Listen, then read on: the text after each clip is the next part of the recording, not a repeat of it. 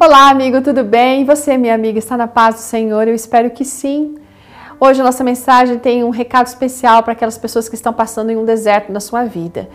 Essa mensagem foi escrita pela Marli Chaves. A Marli, ela é pedagoga, ela diz aqui que está em tratamento de câncer e daí você pode entender por que ela, essa mensagem tem a ver com os desertos da vida.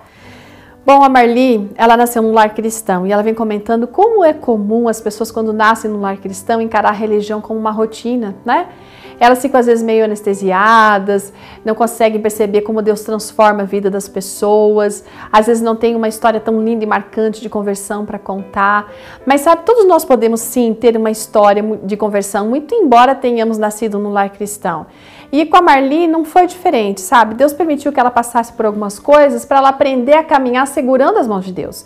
Ali em 2014, ela fez alguns exames de rotina e perceberam que havia alguma alteração na sua mamografia. Novos exames foram feitos, solicitados, e ela estava agora para levar esses novos resultados a um especialista. E estava um pouco com, sim, com receio, com medo, que é natural. Então ela se dedicou a orar a Deus, assim, com aquele coração apertado, pedindo que o Senhor estivesse com ela. E ela, na verdade, fez o quê? Entregou a vida dela nas mãos de Deus naquele momento. E ela saiu confiante para é, aquela consulta. Ali na sala, quando ela entrou, o médico falou o seguinte: Olha, você, por favor, traga o seu acompanhante para que ele esteja aqui com você. Aí ela respondeu assim: Não, mas ele já está aqui comigo.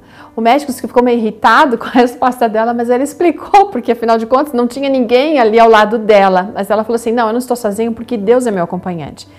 Independente do resultado, ela estava preparada para o que viesse.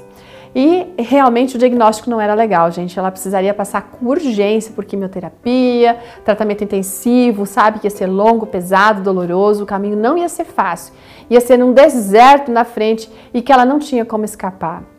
Ela encarou isso entendendo que estaria protegida e sob o cuidado de Deus e que ela não estaria, Deus estaria com ela em cada momento, em cada minuto. Lá no Hospital do Câncer até foi oferecido tratamento psicológico para ela, mas ela tinha aquela coisa no coração, sabe?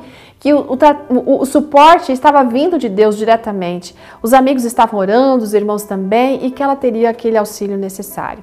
Bom, apesar de tudo, essa experiência tem fortalecido essa mulher espiritualmente. O câncer fez com que ela sonhasse mais com o céu, com aquilo que Deus está preparando, que ela não se importasse tanto com as coisas nesse mundo, sabe? Mas que focasse naquilo que é realmente importante. Bom, eu não sei se você está passando por uma situação difícil, se está passando por um deserto na sua vida, que, não tem como você escapar, mas eu quero que você entenda alguma coisa da mesma maneira como a Marli entendeu. Nós não estamos sozinhos. Nós temos alguém que está ao nosso lado o tempo todo, está nos amparando, nos protegendo, cuidando da gente, enxugando dos nossos olhos todas as lágrimas. Aliás, essa é uma promessa que o Senhor faz para nós de enxugar as nossas lágrimas, não apenas aqui, mas está chegando o dia em que essas lágrimas nunca mais serão vertidas. Apocalipse capítulo 21, verso 4 diz que o Senhor vai enxugá-las sim, e a morte já não existirá mais, já não haverá mais luto, nem pranto, nem dor, porque essas primeiras coisas terão passado.